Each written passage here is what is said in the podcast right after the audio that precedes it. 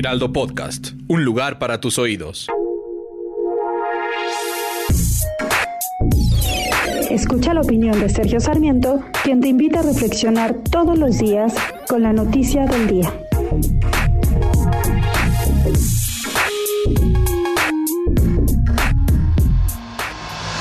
Queremos partir por el principio, quizás deberíamos señalar que el 17 de agosto la Suprema Corte de Justicia determinó que las transferencias, las transferencias económicas del CONACIT al Foro Consultivo Científico y Tecnológico eran legales.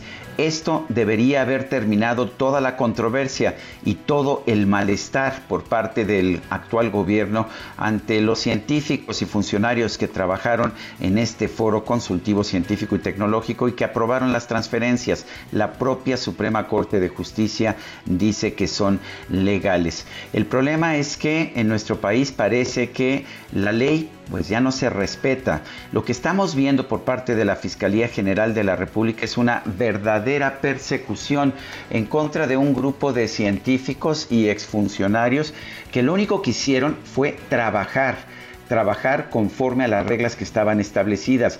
Vale la pena señalar que en 2020, sí, el gobierno actual cambió las reglas, cambió la ley, hoy serían ilegales esas transferencias, unas transferencias a una asociación civil, pero hasta el 2020 estas transferencias eran legales, como ha señalado la Suprema Corte de Justicia. En dos ocasiones, los jueces de control a los que se han sometido las acusaciones por lavado de dinero y por delincuencia organizada, por parte de la Fiscalía las han rechazado y las han rechazado diciendo que simple y sencillamente no se comprueba que hubiera habido algún ilícito. Ayer la Fiscalía General de la República pues reiteró su testarudez y dijo que va a presentar por tercera vez las acusaciones e insiste e insiste en decir que esto es necesario por aquello mismo que rechazó la Suprema Corte, dice que las transferencias son ilegales. Pero aun si las transferencias fueran ah, ilegales, cosa que ya sabemos que no es cierto, pues la acusación solamente podría ser por peculado, por malversación de fondos. Sabemos, sin embargo, que los eh, funcionarios del CONACIT no utilizaron esos recursos para su beneficio, sino los utilizaron para lo que decía la ley, para hacer evaluación de proyectos científicos dentro del CONACIT.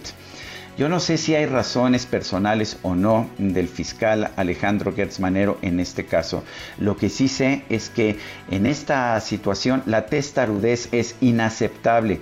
Ya sabemos que las transferencias son legales, ya sabemos que los científicos no cometieron ningún ilícito cuando la Fiscalía General de la República insiste en presentar la acusación una tercera vez, me parece que el mensaje es muy claro. Esto parece ser personal. Yo soy Sergio Sarmiento y lo invito a reflexionar.